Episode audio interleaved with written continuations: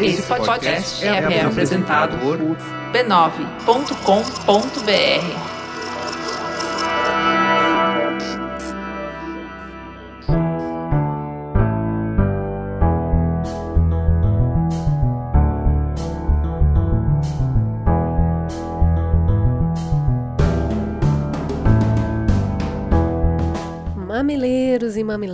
bem-vindos ao nosso espaço semanal de diálogo de peito aberto. Eu sou a Cris Bartz. Eu sou a Juva Lauer e esse é o Mamilos, o podcast que está mais interessado em construir pontos do que provar pontos.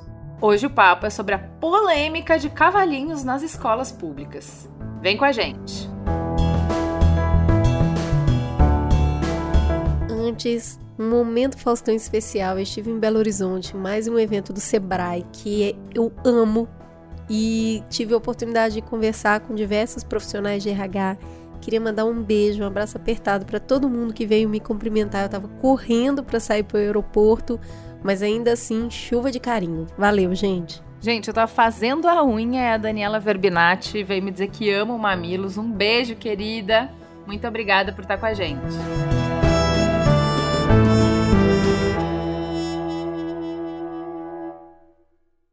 A publicação de um vídeo da apresentação do grupo de funk Companhia Suave cantando e dançando Cavalo Tarado num CIEP do Rio de Janeiro gerou reações inflamadas. O vídeo mostra dançarinos usando uma máscara de cavalo e simulando movimentos de galope enquanto a música diz galopa, galopa, depois senta e rebola. Na plateia havia centenas de crianças.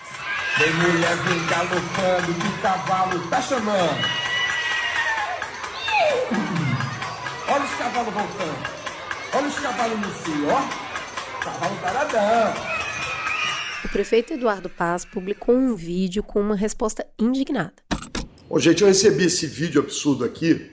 Eu queria entender o que, que se passa na cabeça de alguém que acredita que isso aqui é algo que possa ser apresentado para crianças. Eu reagi como qualquer pessoa lúcida que viu essa gravação, com muita indignação e com repúdio nós vamos endurecer o controle sobre qualquer apresentação, atividade ou palestra feitas nas escolas municipais da cidade. Eu não admito que a gente desperdice tempo e exponha as crianças a esse tipo de conteúdo.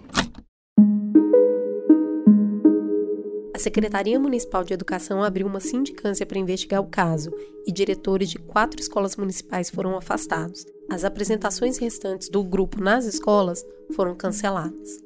A gente sempre fala que cultura tem que estar dentro das escolas, mas o que, que isso quer dizer? Qualquer manifestação cultural é bem-vinda? Qual é o papel da arte na educação? No programa de hoje, a gente quer qualificar esse debate e levar a conversa para longe de preconceitos. Vem com a gente!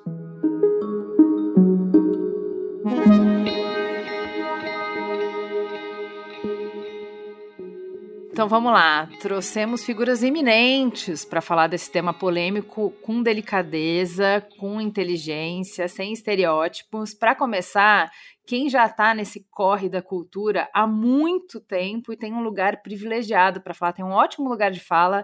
Júnior, seja muito bem-vindo finalmente na mesa do Mamilos. Sou muito sua fã. Conta para os nossos ouvintes quem é você na fila do pão. Obrigado, Ju. Obrigado, Cris. É mamileiros e mamileiras, não é assim? é isso. Meu nome é Júnior Perim, eu tenho 50 anos, é, sou produtor cultural, empreendedor social e cofundador e diretor-presidente do Circo Crescer e Viver, que é uma organização que trabalha com arte, cultura e desenvolvimento de crianças e jovens e o território onde ela onde ela está presente. Qual território é esse? Só para as pessoas conseguirem te localizar e entender seu lugar de fala o Circo Crescer Viver fica, tem uma lona permanentemente montada na Cidade Nova. Cidade Nova é um bairro da região central do Rio de Janeiro, um bairro histórico.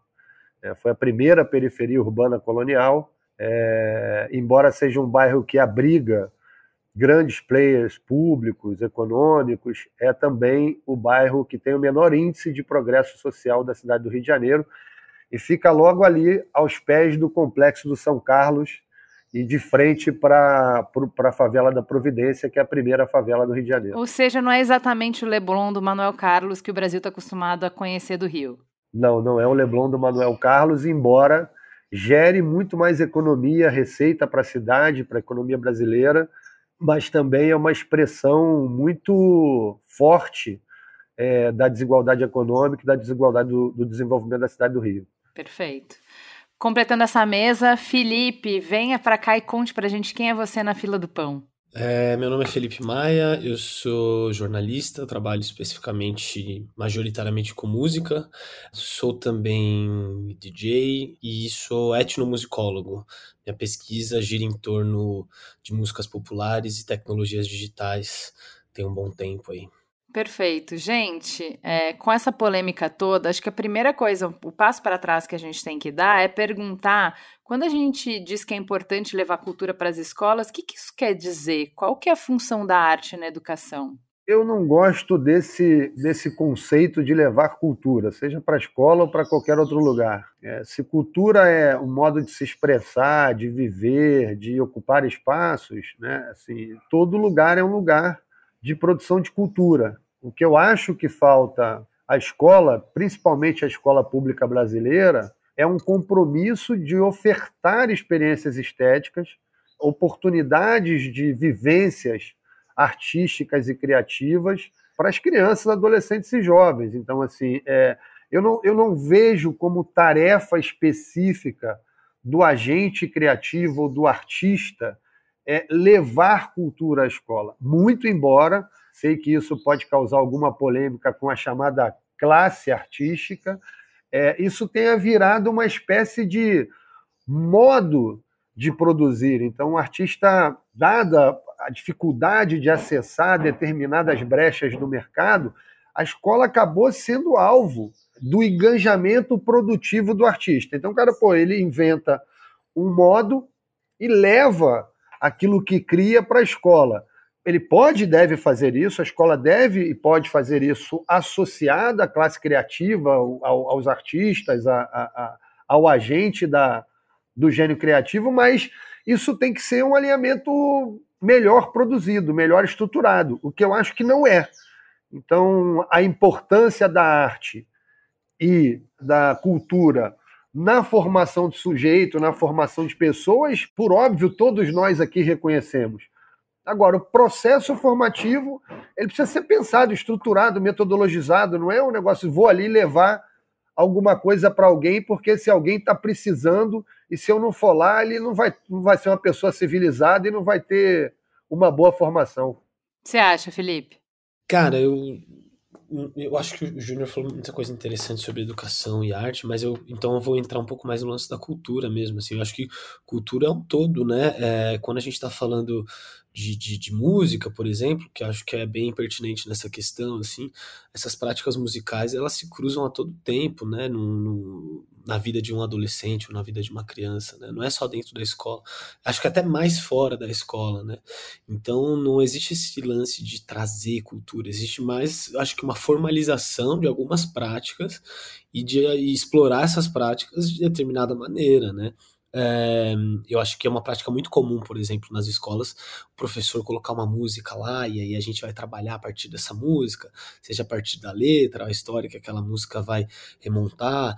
Isso é uma prática muito comum e, por exemplo, eu, eu vejo com muito bons olhos, assim.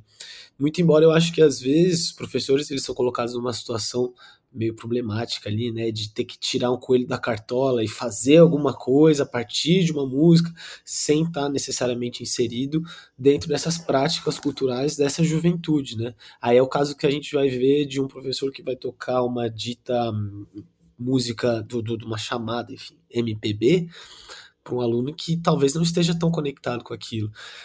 É, não, não que seja necessário, eu acho, aí, aí eu falo um ponto de vista mais de alguém que trabalha com música, não com educação, mas não que seja necessário você sempre abordar temas pela via de um gênero ou outro, mas é curioso como eu acho que a música ela entra num espaço de formalização aí, né, de algumas práticas é, educativas e que devem ser exploradas, com certeza. Assim nesse caso específico, acho que entra bem nisso. Assim, a música foi um veículo para explorar uma outra ideia ali que está dentro dessa performance.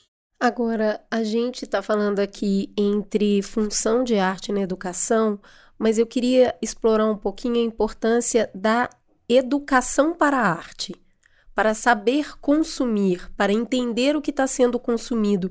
E me parece que, na verdade, a gente acaba criando alguns espetáculos, né?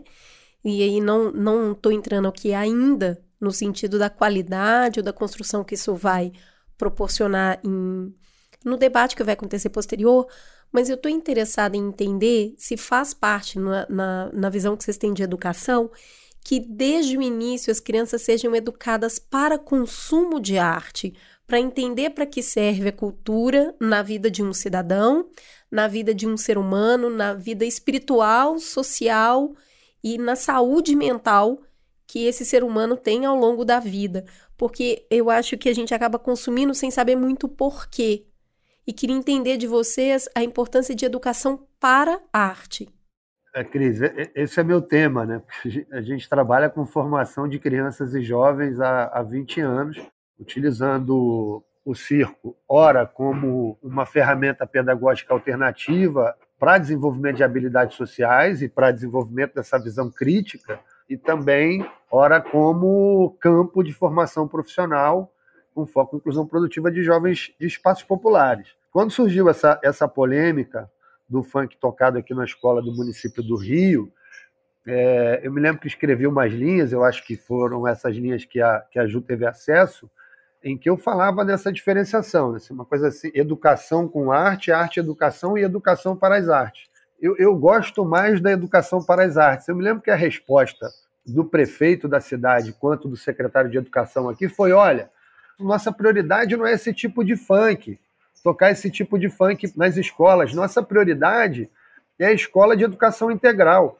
Se a gente lembrar o modelo de educação integral defendido nos, nos anos 80, é, aqui no, no, Rio de Janeiro, sobretudo, com o projeto dos CIEPs, do Daci Ribeiro, o tempo de permanência da criança na escola, você tinha todos aqueles conteúdos didático-pedagógico, é, ciências, biologia, química, matemática e tudo mais, e o outro espaço de tempo ele era ocupado por uma figura chamada animador cultural, que apresentava a possibilidade da criança produzir arte, produzir cultura, se expressar. E aí, aí é nesse momento que a criança começa a aprender a digerir outras experiências estéticas e fazer uma linha de gestão disso. O que, que me serve e o que, que não me serve. Agora, é bom lembrar também que a gente está falando de uma escola pública. O espaço público os espaços populares, a gravidez na adolescência, a gravidez ainda num espaço muito jovem, ela é muito alta. Então, assim, aquela criança que chega na escola pública do Rio, a cada 10 crianças do Rio de Janeiro, 7 estão na rede pública municipal de ensino, é a maior rede da América Latina. Muitas das vezes, essa criança é filha ou filho de um jovem ou de uma jovem que consome aquele tipo de, de, de, de conteúdo sabe? E eu, sinceramente, olhando aqui de forma generosa, não vejo tanto problema, porque tem a ver com isso que você falou, Cris. As coisas estão aí. E como o Felipe falou, muito mais fora da escola, a molecada consome um monte de coisa. O que a gente precisa é dotar essa criança de capacidades cognitivas para ela fazer essa linha de gestão e essa separação, o que me serve e o que não me serve. Dotar o sujeito de melhores repertórios para exercer o consumo cultural é, de uma maneira responsável e coerente. Peraí, acho que a gente está adiantando um pouco a discussão, porque tem alguns pontos interessantes que vale a gente explorar do que vocês falaram primeiro, que é o que eu vejo do que vocês falaram é que a gente tem algumas possibilidades de, da arte entrar na escola. Então, ela pode entrar como parte da formação do indivíduo, né? Então a arte como forma de eu me entender e de eu entender o mundo. Então, tão importante quanto eu aprender ciência, matemática, sociologia, história, é eu aprender essa educação para a arte que o Júnior estava falando, porque isso me ajuda a ser no mundo e a me relacionar com os outros e a ter uma sensibilidade que eu vou precisar para conviver na sociedade. Então, é formativo. Nessa formação, eu entendo, é, contrariando o que o Júnior começa dizendo na primeira fala, que faz sentido eu trazer outros elementos, que é essa outra, outras estéticas, né? Então não é só o que a criança está acostumada. E aí eu entendo, Felipe, a gente não pode Vamos explorar um pouco disso, do que, que é essa arrogância de pera, que eu vou trazer o que é bom agora para formar essa criança. Alta cultura, vamos ouvir bar aqui, porque se eu vou formar uma sensibilidade artística, vamos trazer bar, né? Que é isso que precisa. Claro, vamos discutir um pouco melhor disso, o que, que é cultura, mas tem um outro ponto, que é quando a gente usa a arte como forma de engajar no ensino, que eu acho que é um pouco do que o Felipe traz. É o que é importante para essa criança? Do que, que ela bebe? Onde que ela vive? O que, que conversa com ela? O que, que dialoga com ela? E aí faz todo sentido que eu reproduza na escola um pouco do que ela tem na vida, que é o negócio. Não interessa a Ivo viu a uva, essa criança nunca viu a uva. Na educação para ela tem que ser, não é bar, é a música que ela escuta, que a mãe dela escuta sim. Compreende? A gente tá falando de duas coisas diferentes. Numa coisa eu amplio o leque dela, em outra coisa eu trago para ela o que já tá na vida dela. Até aí chegamos juntos? Então, o papel da arte na escola, a gente tem diferentes papéis. Para cada papel, a gente usa ferramentas diferentes. Até aí, estamos na mesma página? Então, se está, estamos na mesma página, o próximo passo, evidentemente, é essa polêmica do que, que é cultura, o que, que merece ser visto como formativo, que explora a sensibilidade, que ajuda a formar um cidadão, e o quanto que o que a gente determina que é cultura e o que não é, está moldado por preconceitos, e aí acho que o Felipe pode brilhar muito, né, Felipe, que estuda cultura de periferia. Inclusive, eu, eu questiono, eu começo até questionando esse termo, cultura de periferia, né? Eu acho que hoje a periferia é mais central que o centro, né? É, então, eu acredito que é um termo que a gente pode revisitar bastante e colocar em debate, né? O que, que é esse, essa periferia hoje? Na música, eu acho que as práticas musicais, os gêneros, os ritmos, né, que foram pensados como periferia hoje são muito centrais. Então você deixar de levar isso em consideração, você está deixando de levar em consideração as práticas culturais de uma, uma parcela gigante da população brasileira, né? É, eu acho que tem uma coisa de signo também, né? E de entender a coisa de baixo para cima, talvez. Uh, não adianta a gente chegar com algum repositório de signos e ideias de cima para baixo, achando que aquilo vai, vai reverberar numa população jovem, né? Num adolescente, numa criança. Uh, eu acho que dá para a gente dialogar naquele espaço de uma maneira muito mais valiosa assim, né? e produtiva se a gente levar em consideração, por exemplo, quais são as músicas que, essas, que esses jovens escutam, quais são os artistas que importam para eles, quais são as plataformas que eles é, é, é, com as quais eles se identificam, né? E eu acho que aí entra um, um, um fator que é, é problemático também para o professor, né? Eu sempre estudei escola pública e eu vejo que o professor de uma escola pública ele rala muito para manter-se ali conectado com o que está acontecendo. Então eu entendo esse ponto também. É difícil, é difícil. E aí, quando você vê uma, um, um projeto como esse da dança, né, da performance musical que gerou essa polêmica, eu acho que ele entra nesse quadro de vamos, vamos dialogar com essa molecada aqui num campo honesto ali, onde todo mundo se conhece, onde todo mundo é, compartilha uh, elementos. Porque é isso que é cultura também, né, em certa medida. São algumas práticas sociais que uh, tem gente que vai chamar que enfim, de arte, ou tem gente que vai chamar de costume, tem gente que vai chamar de folclore. São várias práticas ali em que as pessoas se conectam para além dessa linguagem que a gente usa aqui no dia a dia. Assim. Então, ela pode ser uma pintura, mas ela também pode ser uma música, pode ser também um vídeo, pode ser, enfim, tem várias plataformas hoje em dia. E eu acho que a gente tem tendência e aí entra uma questão de, de Brasil, de América Latina, mas acho que até de sul global mesmo, de valorizar aquilo que, notadamente, não explora é, elementos marginalizados. Aí eu volto para o início do que eu estava falando, do que é dito periférico. Né? A gente tem tendência a achar que aquilo que não é marginal, que é sofisticado, é interessante. E aí eu tomo como exemplo o que aconteceu recentemente no festival de música aqui, em São Paulo, que é o The Town. É, houve um show que foi com Racionais e a Orquestra Sinfônica de Heliópolis. Projetos incríveis ambos. Racionais, a maior banda do Brasil, e eu não falo que é a maior banda de rap, é a maior banda do Brasil. É, é, e, e, você tem a Orquestra Sinfônica de Heliópolis, um projeto incrível também. A tendência é que a gente pense música, nesses casos, de uma função muito utilitarista, como a música está salvando essas crianças, o que para mim é um problema enorme. A música não precisa salvar ninguém. A música ela pode cumprir vários fatores, vários papéis, né? E nesse caso em especial, por que colocar uma orquestra junto com um grupo de rap? Será que o grupo de rap precisa de uma função mais sofisticada para ser apreciado enquanto música? Será que a gente precisa trazer uma música mais sofisticada, então, para esses jovens na escola entenderem alguma coisa? Eu acho que é essa noção de cultura que é um pouco problemática também. Olha só, Felipe, a gente semana passada estava falando sobre intolerância religiosa e a pessoa que estava com a gente, a Cláudia, que é uma pessoa negra de religião de matriz africana, estava falando sobre os processos de demonização dos deuses que vieram de África, até como um lugar de colocar medo nas pessoas, né? Porque fica difícil colonizar quem, quem tem certeza que tá livre e que ser livre é bom.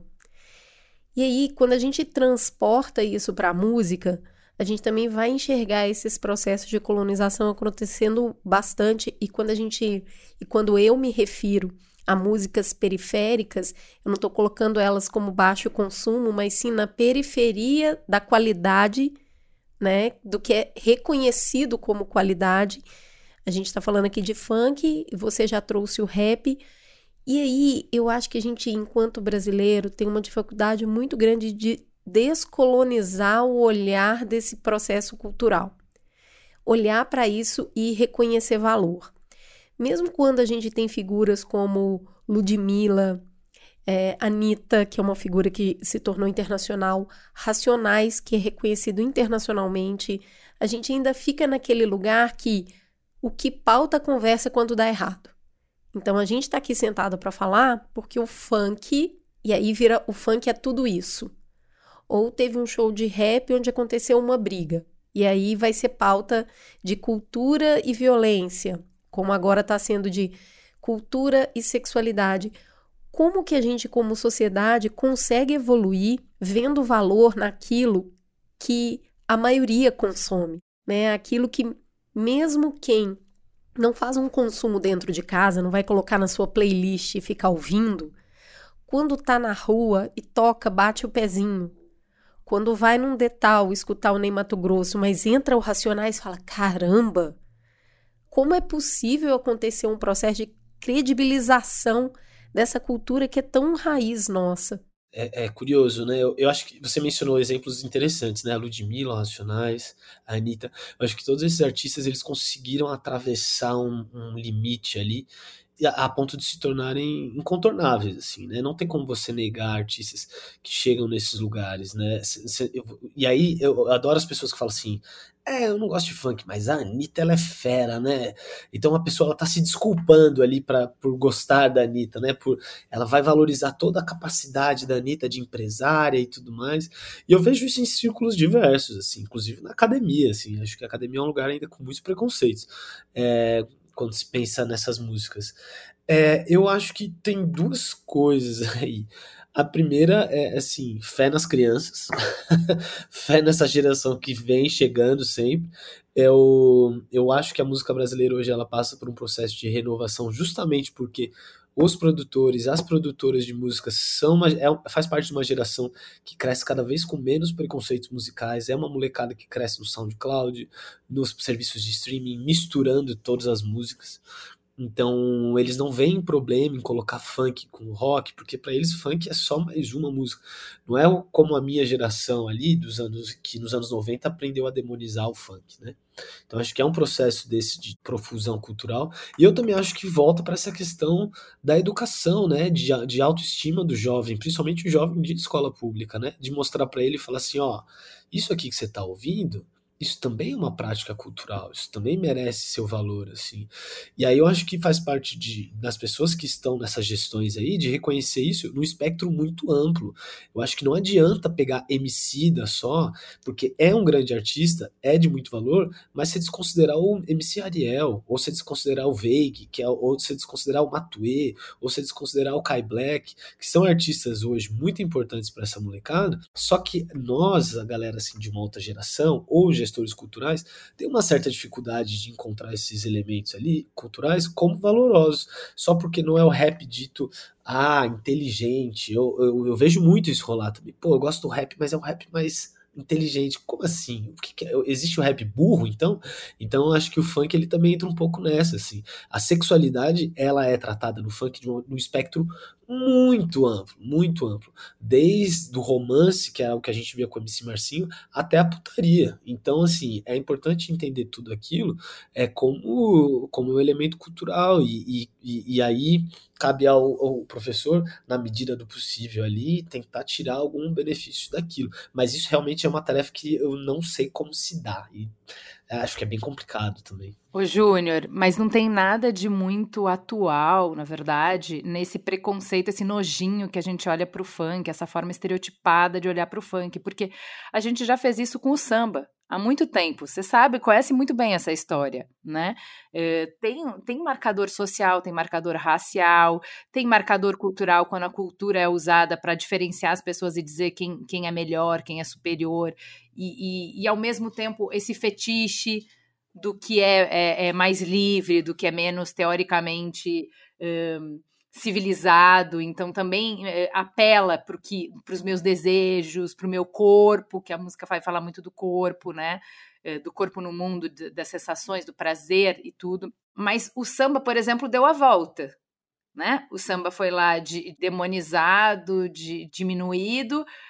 Hoje ele é reconhecido como é, não, claro, Ainda não no mesmo lugar da MPB, não é chique, não é refinado, mas já não é perseguido.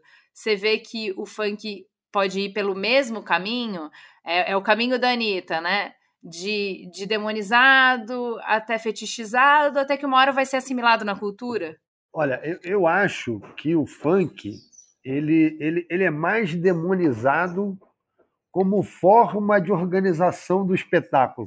Ou seja, quando ele acontece para juntar gente num determinado território, e aí você tem uma é, demonização estrutural, inclusive. É muito difícil você conseguir liberar nos órgãos como o bombeiro, nos próprios órgãos públicos, a realização do espetáculo do funk num território popular.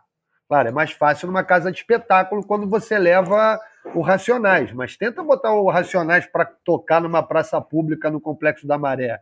Vai ser um Deus nos acuda para o pro produtor.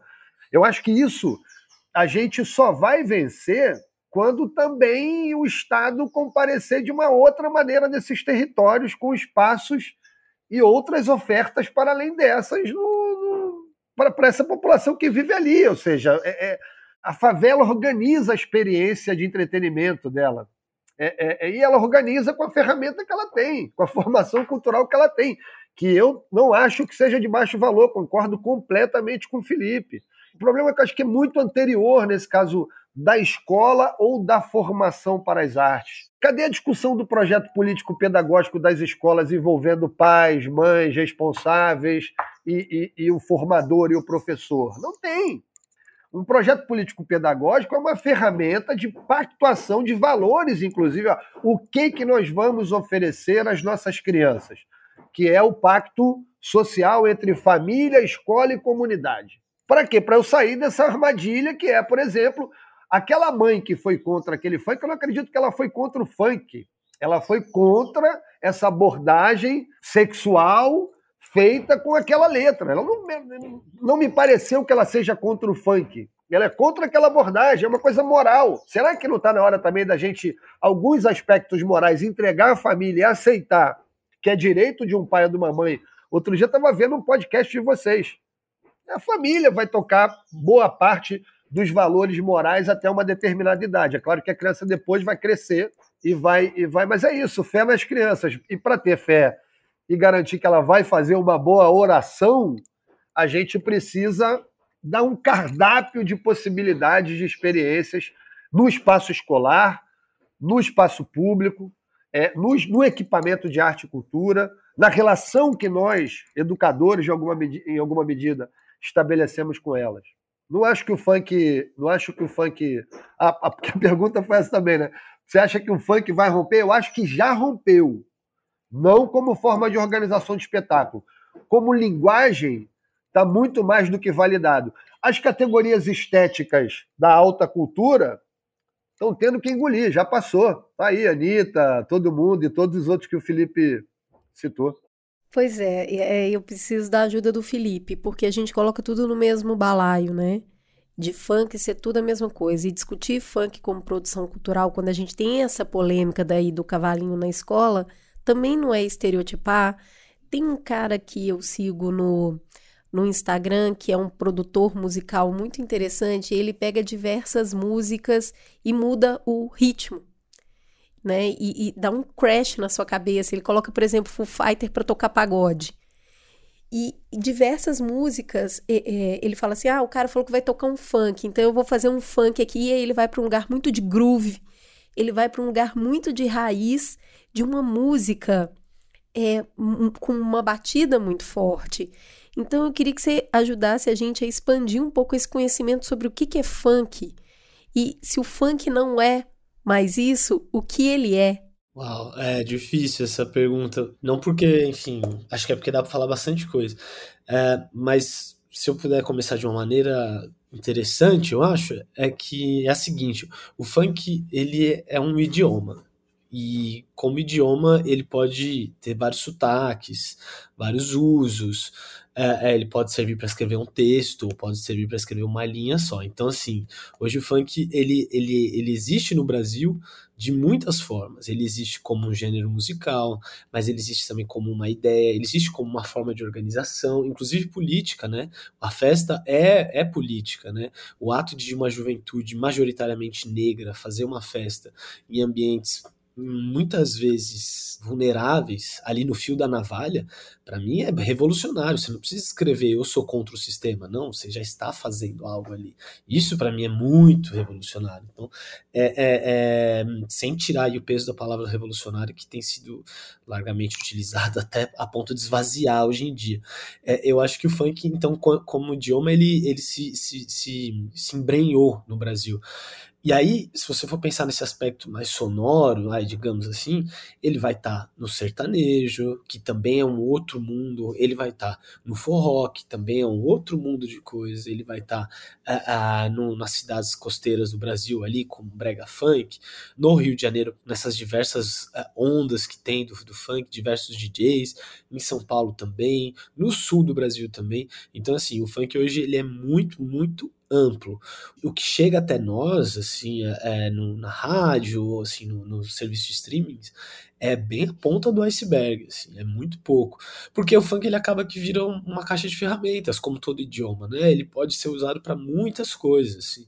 Então você vai ter a coisa mais de pista, né? De balada, que é, ou então você vai ter a coisa mais de tá, de rua, entre aspas. Você tem essas coisas mais pop, você tem uh, o funk de propaganda de TV que tá por toda parte hoje, toda propaganda de TV que tem hoje, parece que os caras resolveram colocar funk justamente para se aproximar de uma juventude, uma juventude que consome, uma juventude que é gamer, uma juventude que gosta de, de, de, música, de sair, de que reivindica esse direito à cidade, assim, e que tá na escola, né? Então, é, é você tirar isso dessa juventude, eu acho que é muito improdutivo. E aí tem essa questão toda, né? Ah, a sexualização, a sexualidade.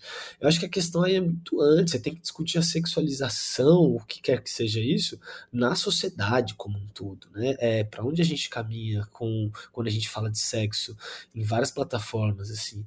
O funk, na verdade, ele fala de uma maneira muito ampla de sexo, como eu falei, há muito tempo, e, e, eu acho que tem alguns ímpetos aí. O primeiro é algo um pouco provocativo, quase como se fosse punk rock, entendeu? Você tem esse episódio clássico em 1972, eu acho que os caras do Sex Pistols. Perdão, 72, não, 78, eles, os caras do Sex Pistols falam palavrões na TV britânica, aquilo é muito chocante. É feito para chocar, sabe? É, mas você também tem uma nova ideia de, de, de sexualidade, é, novas abordagens daquilo. E seja aquilo preocupante ou não, e aí eu não vou entrar nesses termos, que vão envolver desde questões relevantes, né, de como gravidez na adolescência, é, a questão não é a música. A música eu acho que ela não deve ser encarada nem como espelho, nem como é, lâmpada. ela é parte de um todo, sabe? A gente tem mania de dizer que a música reflete a sociedade ou que a música vai provocar algo. Eu acho que a música ela é parte desse todo. E o funk ele é parte desse todo. Hoje em dia a gente tem é, muitos artistas que fazem funk ou que usam, usam desse idioma para fazer música. Então é, é, não tem como você ignorar isso uh, dentro do ambiente que é um ambiente escolar, assim. Se eu puder contribuir com uma coisa que o Felipe falou, né? Aqui no Rio de Janeiro, é, esse idioma é falado há 30 anos, tá? Não é pouca coisa. Exato. Eu acho, gente, que a gente já conseguiu nesse primeiro bloco tirar o espantalho de que essa conversa é sobre o valor do funk, sobre a contribuição do funk, sobre o valor de cultura nas escolas, sobre trazer o que a periferia consome para as escolas ou não. Acho que esse espantalho já está tirado. É importante, tem o seu valor, tem que estar tá na escola, né? Tá, já estabelecemos, todo mundo concorda com isso. Agora, porque é a gente não vai deixar de botar a mão na cumbuca, vamos falar sobre esse funk nessa escola para essas crianças, se está adequado ou não. Esse é o segundo bloco. E aí eu queria começar com o que todo mundo falou essa semana, que é, mas gente, uma geração que cresceu com a banheira do Gugu assistido pela família toda. O Tchano Faustão dançando na boquinha da garrafa para a criança dançar junto. Agora vai questionar a criança dançando o cavalinho tarado? Mas que que é isso? O conceito do que, que é apropriado para criança mudou nas duas últimas décadas? Eu vou só dar uma contribuição porque eu terei, eu vou ter de sair é, felizmente. Eu acho que a gente nunca pode subestimar o poder de uma sociedade de voltar a ser conservadora. Assim. Isso é, é, é, historicamente aconteceu. A gente não caminha só para frente, digamos. Acho que a gente pode caminhar para trás. Assim. E eu acho que o funk, é, nesse caso específico, ele vai encompassar, ele vai incorporar diversos temores, né? E aí junta com uma agenda política eleitoreira de se aproveitar daquilo, né? Porque você cria um inimigo, um inimigo que não tem cara, não tem, não tem ninguém, é tudo e nada. E aí você se coloca contrário àquilo, contra tudo que tá ali e você quer mudar. Não, o funk falando dessa, dessa sexualidade e tal, numa escola, tá errado. Eu acho que é, é nesse caso específico, eu não entendo como aquilo ali é, pode ser pernicioso para uma criança, assim. Eu vi os vídeos, tava, a criançada tava mais é rindo. Acho que eles não estavam nem se ligando um pouco no, no, no, no, que tá rolando ali com a música. Acho que o adulto é quem tem, fica mais né, noiado com o que tá falando a letra. A gente tem tendência muito a, pirar na letra também. Acho que essa é uma coisa. Música é um todo, é ritmo, é textura, melodia, né? Tem muita coisa ali acontecendo. É, e eu acho que se for falar o que é apropriado ou não, eu não sei, isso já não me cabe tanto, mas é curioso ver como, na hora de dizer o que não é apropriado, gestores políticos, é, âncoras de jornalismo e tal, eles estão na, tem na ponta da língua o que é o que não é, assim, mas quando é para falar sobre é, é, algo maior ali, é, ninguém chama o pessoal que estuda cultura, ninguém chama o pessoal que, que vive a cultura, que, que estuda pedagogia, assim, é como se a galera das humanidades fosse completamente, é, é, como se diz, descartável, assim, né? Enfim, você não faria uma ponte sem um engenheiro, né? Por que, que você vai pensar isso sem falar com essa, com essa turma ali? Eu acho que tem coordenador pedagógico nessa escola e eu acho que ele viu esse espetáculo, acho que ele não viu mal nenhum.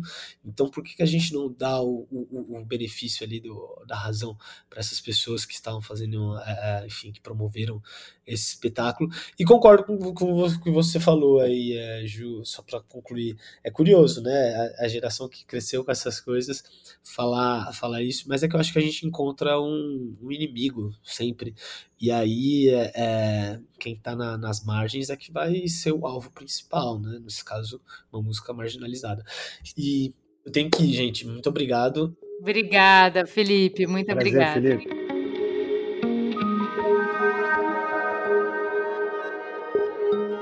Qualificar esse debate sobre o tipo de conteúdo que é adequado para criança nas escolas, a gente vai ouvir agora a Jane Reolo, que é especialista em políticas públicas com mais de 25 anos de experiência na rede pública de ensino como professora e diretora de escola.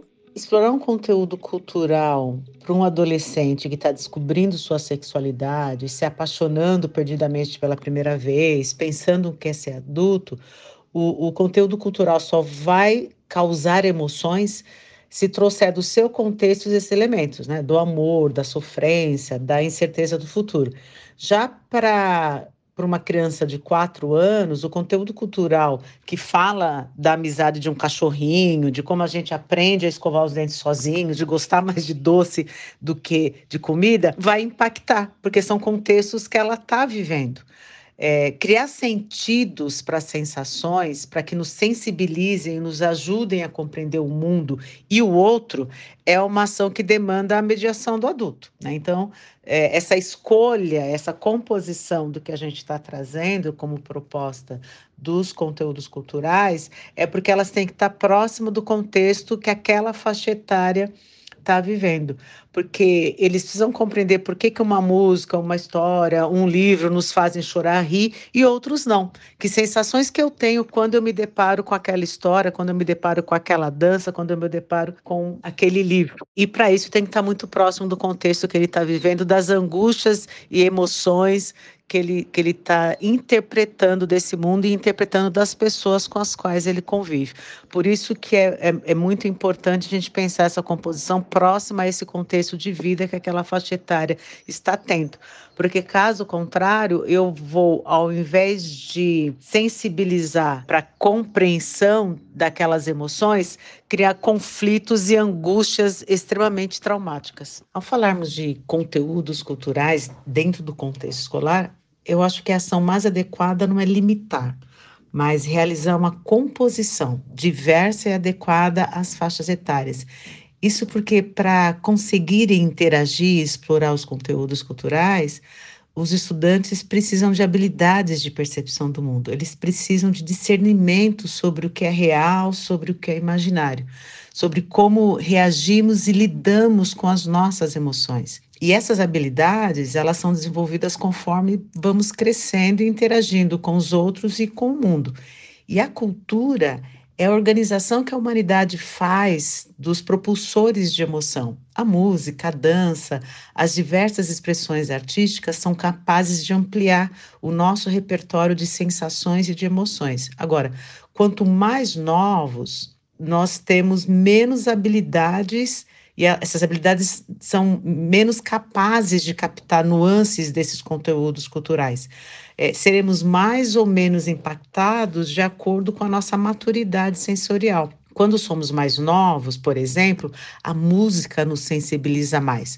Conforme envelhecemos, vamos sendo capazes de compreender enredos, entender as entrelinhas e o contexto, por exemplo, de uma uh, de uma peça teatral. Então, o, o que eu chamo de composição diversa e adequada de conteúdos culturais para as faixas etárias é uma ação dos educadores que analise as habilidades presentes nos meninos e meninas e quais precisam ser desenvolvidas né, nesses estudantes ao explorarem determinado conteúdo cultural quais sensações serão produzidas e como didaticamente construir uma trilha de compreensão sobre essas sensações. E a exploração que é planejada, ela deve ser composta não só é, para que os estudantes sejam consumidores de conteúdos, mas considerem também um momento onde eles serão produtores culturais. Os conteúdos culturais devem ser apreciados e compreendidos na escola como uma dimensão humana da expressão dos sentimentos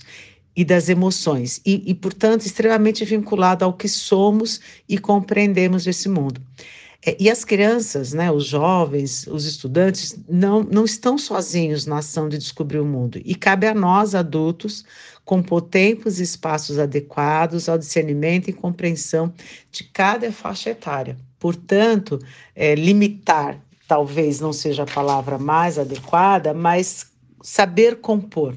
E para isso, os educadores precisam conhecer os seus estudantes, conhecer o contexto onde eles é, moram e, e se relacionam com a sua comunidade e criar uma trilha didática onde as crianças possam compor também com o que são expostos dentro da sua comunidade, no seu dia a dia, fora do contexto escolar, com a cultura e os conteúdos culturais que são desenvolvidos historicamente pela humanidade e também serem produtores, entenderem que é, a cultura tem um papel extremamente relevante na sociedade de, de, de provocar sensações, né, emoções, é, e portanto fazem parte do currículo.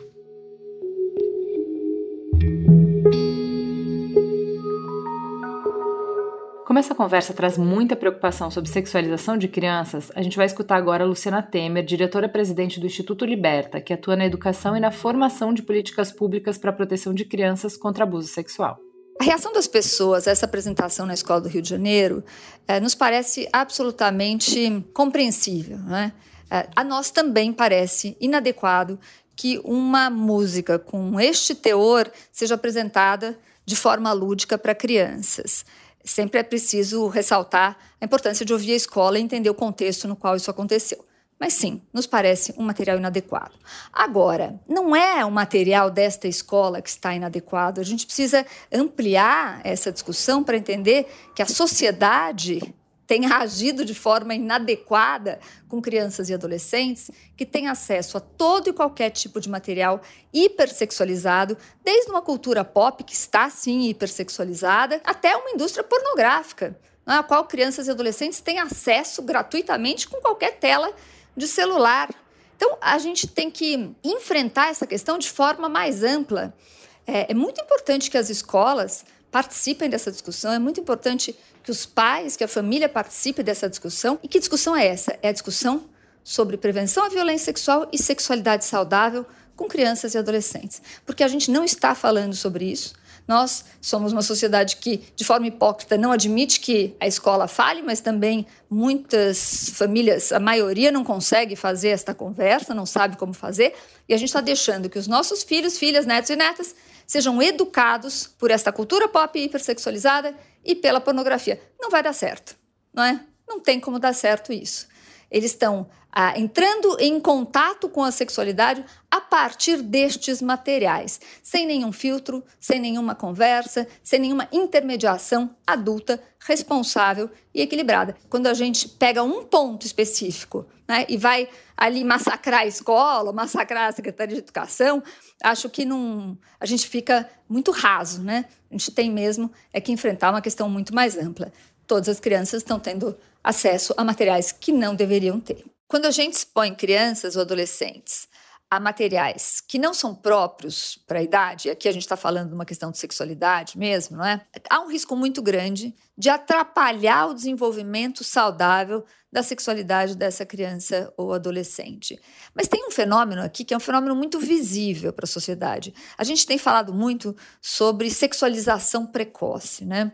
É, o que é essa sexualização precoce? Ora, se uma criança assiste um videoclipe super hiper sexualizado de uma cantora, um cantor que ela gosta, é natural que ela reproduza aquilo que ela está vendo, sem ter consciência nem mesmo do que está reproduzindo. E aqui a gente pode falar assim de, de videoclipes, mas a gente pode falar também de pornografia, que também está acessível, né? E que um menino de 12 anos que assiste um filme pornográfico, ele quer reproduzir. Eu insisto na questão da pornografia porque, de fato, ela precisa ser tirada da invisibilidade, porque as crianças e adolescentes estão tendo acesso a esses materiais, né?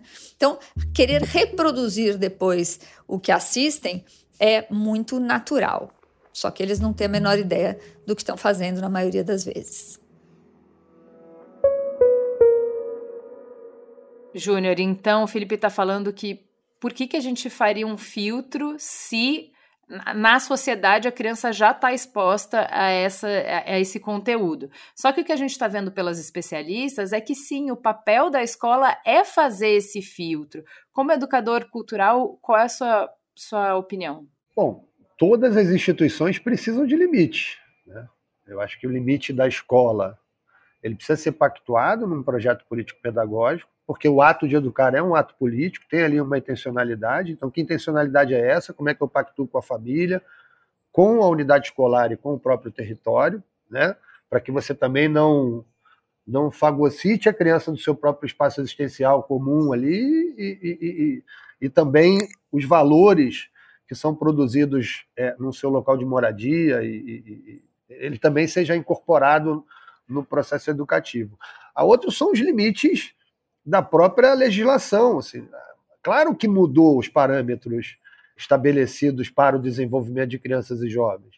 O Brasil é signatário de uma Convenção Internacional dos Direitos da Criança, que tem ali limites muito claros é, sobre o processo de desenvolvimento e o papel da educação, da cultura, da família, da sociedade nesse processo de desenvolvimento, que aqui está traduzido pelo Estatuto da Criança e do Adolescente, né, é, é, que já está aí em voga e que, que para mim é um documento muito claro, é, é, inclusive sobre o aspecto do consumo cultural, da exposição é, de determinadas faixas etárias a este ou aquele conteúdo e de uma certa exigência aos criadores de conteúdos culturais para que observem como e para quem eles entregam. Para mim, o funk pode falar do que quiser. Eu concordo com essa visão do FIP, assim como a música popular brasileira fala, como o rap fala.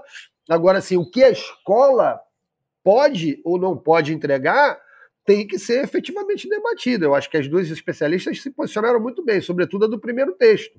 E é bacana que a gente veja uma mulher negra se posicionando assim, porque, no geral, esse debate vai muito para enfrentamento. Não, é isso que eu faço, a minha cultura tem que ser respeitada. E, neste caso, não se trata, Ju, de um, de um, da exposição a um funk, é da exposição a um espetáculo de dança que, entre outras canções da sua trilha sonora, tem essa canção que produziu a polêmica. É bom lembrar também, eu fui atrás da concepção desse espetáculo, que a mulher diz assim: olha, eu estou aqui é, é, montando um espetáculo baseado num poema do Manuel Bandeira, que afirma que é, não é real tudo aquilo que eu não invento. Ou seja, tem aí uma onda transgressora, uma mulher, é, nada contra isso, mas uma mulher das camadas médias, brancas, uma, uma coreógrafa, até boa coreógrafa, eu a conheço, que pega uma oportunidade de um edital público que diz assim: olha, vai pontuar melhor aquela proposta que trabalhar com negros, com jovens, no ambiente escolar. Aí ela monta um coletivo de jovens da periferia, pega esse coletivo e apresenta o espetáculo, que do ponto de vista plástico, eu acho que eu já te disse isso em outro espaço, é ruim também. O mesmo Darcy Ribeiro que eu defendi lá, que falava que era necessária a experiência estética, afirmava: o povo brasileiro tem vontade de beleza, qualquer indivíduo tem vontade de beleza. Então, é, eu acho que a formação curatorial de um mediador ou do educador como mediador para introdução de conteúdos é, é, no ambiente escolar alinhados com o projeto político-pedagógico é o campo de debate que, para mim, esse, esse acontecimento dispara. Né? Porque todo mundo fala da importância entre cultura e educação, mas são duas ilhas sem nenhuma ponte de interlocução. Então, assim, como é que a gente cria essa ponte? Júnior, você traz diversos é, fatores para serem pensados e eu quero começar pela como a proposta chegou onde ela chegou, né? Eu acho que principalmente para editais a gente ainda tem uma forma de organizar pensamentos e validar propostas que está muito estruturado numa classe com uma formação superior que aprendeu a escrever edital. Então, essa, essa pessoa, eu entendo ela atuando como uma tradutora entre o que é pedido e a possibilidade do que deve ser entregue. Eu acho que a gente está num processo aí que ainda vai mais alguns anos, tá? Eu já conheço, assim, alguns coletivos interessantes que pegaram a manha do que é escrever um edital. Eu acho que qualquer pessoa que já participou de uma licitação pública sabe o trampo que dá organizar e escrever a sua proposta então, eu acho que aí tem um fator que é como chegamos, né, de um edital de cultura para o que foi apresentado.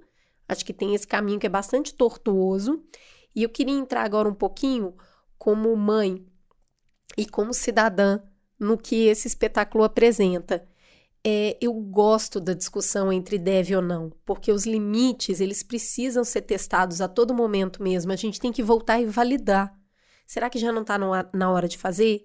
E principalmente quando a gente vê isso, e no meu caso é, não, tá errado, ainda assim eu sou obrigada a voltar e E por tá errado por quê, Cris Bartz? Onde te dói? O que, que te incomoda? E aí eu vou estruturando um pensamento crítico lógico, que aí sim, quando eu retorno para a sociedade, eu tenho algo para debater. Eu tenho algo para um diálogo de construção, que eu entendi onde me dói, vou entender a, a, percepção do Felipe, vou entender como os processos se dão, que até, como chegamos até ali, que eu acabei de citar, e aí eu acho que a gente tem um bom conjunto de formação para evoluir. E nesse sentido, quando eu retorno para casa, para mim, para entender como cidadã e como mãe aquilo ali me incomoda, a primeira coisa é a, é a própria noção de construção de infância. A gente não pode esquecer que isso é novo. Não adianta falar que eu fui criada com a banheira do Gugu e com a Xuxa com pouca roupa na, na televisão e que os bailes eram todo mundo nu no carnaval. Não adianta falar isso, né? A percepção de infância é uma coisa muito nova, não só no Brasil como no mundo. O ECA é um instrumento que precisa se validar o tempo inteiro ainda, porque o que a gente tinha era a infância como uma fase para ser superada muito rápido, porque a gente precisa de mão de obra, se não está trabalhando não serve para nada. De repente, a gente começa a elaborar ali com muita ajuda de psicologia, de é, pedagogia, que olha, tem uma fase aqui que você está formando um ser humano que precisa ser melhor cuidada para que a gente tenha adultos mais saudáveis. Aí a gente começa a falar: olha, não pode bater. Não, mas como não pode? Então, Sempre isso pode. tudo é novo. A gente precisa dar um zoom out no tempo histórico. A gente acha que é para ontem, não é. Entendeu? Demora uma sociedade inteira a reconhecer os, o, o, como é cuidar de uma infância. A gente está entendendo isso junto aqui. Então, quando aparece um espetáculo desse, eu olho e falo: não adianta falar que ela consome em casa também. Porque a escola é um espaço de validação. Se os pais dessa criança usam é, substâncias ilícitas, ela não pode usar na escola só porque os pais usam em casa. Então, a escola é um espaço de validação do que a gente, enquanto sociedade, fala: precisamos aprender isto. Isso aqui é importante ser introjetado na sua cultura, isso ajuda a te tornar um cidadão melhor, uma pessoa melhor, não capacitada de mercado, mas capacitada para viver em comunidade. Então, acho que já tem dois aspectos aí que eu consigo me relacionar com o incômodo e um terceiro, que aí eu vou vou tirar a cartinha aqui da manga de Winnicott, que uh, o ambiente deve ser preparado para a criança, né? E sim, a gente tem capacidades cognitivas de acordo com a idade. Então, não é a criança se adaptar ao ambiente, é o ambiente se adaptar à criança. Ela é a vulnerável. E aí nós, como adultos responsáveis, falamos: vamos lá. A capacidade cognitiva de decodificar, né? Ela sempre vem buscando diversão e afeto. É isso que a criança precisa para viver. Afeto. Então ela vem buscando isso. O que, que eu estou entregando em troca para que aquele símbolo seja significado como afeto? Eu estou entregando o cavalinho dançando. Que tipo de afeto é esse? Qual é a qualidade desse afeto? Então, essa discussão de preparar um ambiente para a criança e não a criança para o ambiente é minha última carta aí para entender o incômodo que eu tenho. Eu também tenho problema com a ausência de limite, como se limite fosse sempre o lugar que vai te impedir de ser melhor. Poxa, enquanto sociedade, se eu não me limitar, eu não consigo conviver com você. Questionar o limite eu, eu acho sempre ótimo. Falar que ele é desnecessário eu acho que aí a gente vai para um hedonismo total, entendeu? E aí eu acho que a gente perde a medida do que é necessário para conviver enquanto comunidade. Esse é o meu ponto de vista do que aconteceu aí nesse espetáculo. Eu assino embaixo com a relatora e trago é, complemento é, dizendo um, um, um, tema que a gente que o Júnior traz muito nas falas dele, que é uh, quando a gente tem um movimento tão grande de escola sem partido, né? Eh, que é, você pode deslegitimar as ações, as escolhas, mas você precisa pelo menos dialogar, compreender o medo que fomenta, porque assim, se você tem ideólogos que se aproveitam do medo das pessoas para canalizar com é, é, é, motivos eleitoreiros, para ganho pessoal, pra, isso é uma outra coisa, com essas pessoas você lida de um outro jeito. Com os pais que estão apavorados, achando que as suas escolhas, que os seus filhos estão sob ataque, Aí eu acho que não. com esses pais que estão é, entrando nesse convite da escola sem partido, qual é o medo? Né? O medo de que você está passando valores ruins para as crianças na escola. A gente não está falando de uma escola particular. Então, acho que isso é muito importante. Se eu, na minha escola, eh, o Benjamin estuda numa escola católica, se na escola católica dele é só Padre Marcelo todo dia, eu acho que isso que é valor bom, que é assim que se faz, tudo bem. Na escola pública, não. Pelo programa de tolerância religiosa que a gente deu semana passada. Se na minha escola é funk batidão, respeitando o ECA aí, tá tudo bem. Na escola pública, a gente tem um outro jeito de lidar com o que vai acontecer ali. E o outro jeito que eu quero dizer é: a escola pública é, precisa sim respeitar o que é a, a, a, concepção de valores da sociedade brasileira, na minha opinião. Porque ela até pode se, se arvorar o direito de não fazer com essa coisa muito colonizadora de que não, a sociedade brasileira é pouco culta. Então, a escola, ela que vai trazer a cultura para os alunos, esquece, a família vai ficar incomodada porque a família é bruta. A gente vai trazer o nosso projeto pedagógico, que é muito melhor. Então a gente vai trazer a fina cultura, que é o que a gente acha, é funk com batidão mesmo. E se os pais reclamarem é porque são retrógrados, é porque é conservador, é porque é burro, no fim. E não importa, a gente quer que essas crianças sejam melhor que os pais deles. Deixa os pais reclamar na porta, que a gente tem um projeto melhor que o dos pais. Na minha concepção, Juliana, isso é uma violência, isso não tem legitimidade nenhuma e nunca vai ser aceito. E aí eu tô junto com a escola sem partido mesmo. Tá errado, gente, tá errado. Agora, óbvio, a escola não pode estar limitada, a escola tem que ser um espaço em que a criança pode transitar para além do domínio sufocante dos pais, né? Então eu não posso que na escola só tenha o que o pai acredita. É isso, é um espaço democratizante. A escola é a essência da sociedade. Tá difícil na escola porque tá difícil na sociedade, porque a gente não tá conseguindo dialogar. E principalmente, como o Sandel fala, é, o filósofo lá americano, é, porque a gente não quer mais discutir valores. Porque a gente acha que é errado. Não, não, gente, valores a gente não discute. Vamos discutir aqui processos, a gente discute só utilitarismos. Não, é de valores sim. Tudo bem para uma criança, já que está hipersexualizado na rua, tudo bem estar tá hipersexualizado na escola. É uma discussão sobre valores, não tem certo ou errado, não. A gente vai ter que discutir nesse podcast, vai ter que discutir na mesa de jantar, vai ter que discutir em vários lugares. Não tem certo e errado. A gente vai ter que dizer, como sociedade brasileira, esses são os nossos valores? Porque para os pais dessas crianças acho que não é não, gente. E aí, tudo bem que a escola passe por cima dos valores dos pais? Ora sim, ora não. Essa é a discussão, né? E eu acho que é aí que a gente dança um pancadão de qualidade. Quando a gente traz o sim e o não para chegar no meio do caminho.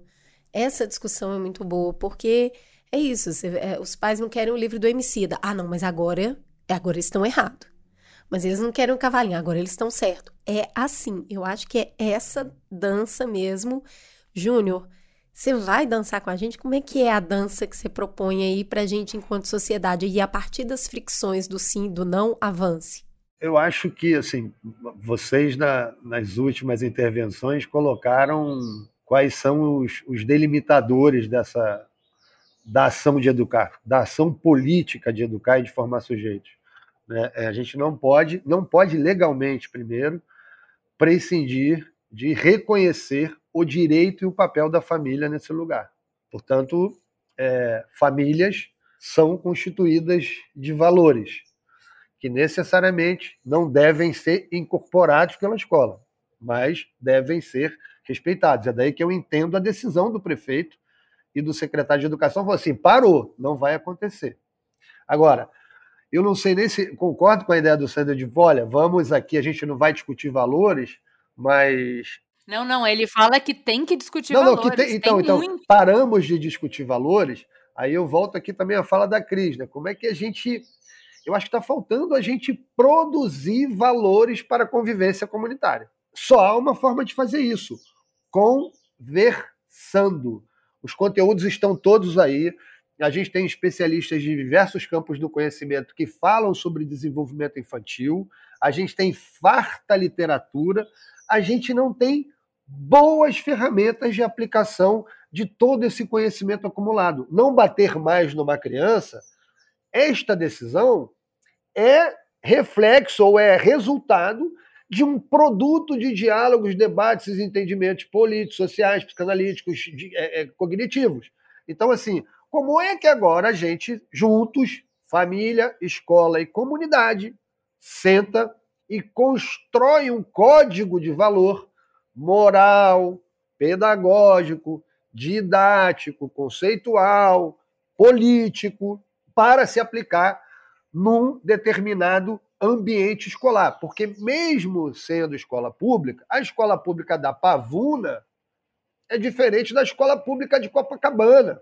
A diferença que a criança e o jovem têm de experiência com a cidade, com outros ambientes que conformam o entorno imediato escolar, é diferente. O espaço público é diferente, as relações que se processam são diferentes. Portanto, a experiência também de cultura e de compreensão da vida em sociedade, ela será diferente. Então, cada escola precisa de um projeto pedagógico, não podemos ter preguiça, cada diretor precisa ser capacitado para fazer essa leitura. E outra coisa, vamos criar uma unidade de mediação, para que a mediação não seja a partir desse endonímio que você falou aí, Cris. Entendeu? De um sujeito que acha que ele é bacana e que ele tem, porra, que vamos revolucionar o mundo. Não, vamos pegar alguém que, com compreensão das tensões sociais existentes no debate de valor, é, possa construir um espaço de diálogo possível, como diz o nosso queridíssimo Francisco Bosco, expressão que vocês sempre usam aqui nos Mamilos. Gente, eu tô emocionada com essa qualidade dessa discussão. Sério, emocionada, porque é isso que eu queria. Assim, quando a gente começou Mamilos, a gente começou Mamilos porque a gente queria colocar no mundo as discussões que a gente não via. A gente perguntava assim, mas por que, que isso não pode ser discutido desse jeito? Por que, que tem que ser discutido de um jeito que é, é, é, estereotipado, de um jeito que é reducionista, de um jeito que é raso? Por que, que a gente não pode conversar de um jeito que, pô, a gente vai ter diferenças de perspectiva, a gente vai ter diferenças de valores, a gente vai ter diferenças de opinião, mas quando a gente discute desta forma, a gente enxerga muitos pontos de consenso, a gente consegue aprender com outro, a gente pode complexificar o nosso olhar. Então, assim, de uma discussão que parecia que não rendia mais do que uma manchete, parecia que não era uma coisa, é só sensacionalista, eu acho que tem criação de valor aqui muito para além desse momento, desta notícia tem uma formação da gente quanto indivíduo, da gente como cidadão. Conversar sobre isso nos torna maiores. Júnior, obrigada. Eu queria muito tempo que você viesse no Mamilos. Já estreou muito bem. Acho que fico tranquila de dizer que pode voltar muitas vezes. Ah, sempre que me convidarem, eu vou de peito aberto. muito bom, muito obrigada. Eu, eu sou uma eterna pessoa que confia nas pessoas que nós temos na sociedade e olha o que a gente tem de gente boa, formada na área de pedagogia, formada na área de cultura, formada na área de desenvolvimento infantil, não está no gibi. O que a gente precisa são de melhores espaços de conversa desses atores para a produção da sociedade que a gente quer viver. E bora todo mundo dançar. Se a gente levar tudo isso em conta que você falou, Cris, a gente realiza aquilo que o Darcy Ribeiro disse que o Brasil está condenado. Nós estamos condenados a ser uma nação feliz. É possível. Não tenho dúvida disso. Ai, que bonito. Obrigada, gente. Um beijo. Até semana que vem. Beijo, obrigado. Tchau, menino.